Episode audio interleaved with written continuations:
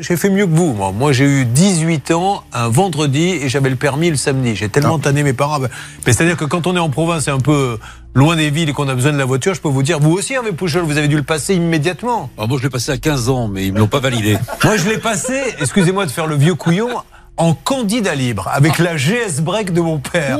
Puisqu'à l'époque, ouais, j'avais pas les moyens de payer une école, donc c'était, on pouvait le faire et on le passait dans la voiture. euh, Et je me rappelle, j'avais dit à mon père, mais décharge quand même ta voiture. Il vendait des photocopieurs. Il pouvait pas parce que c'était trop lourd.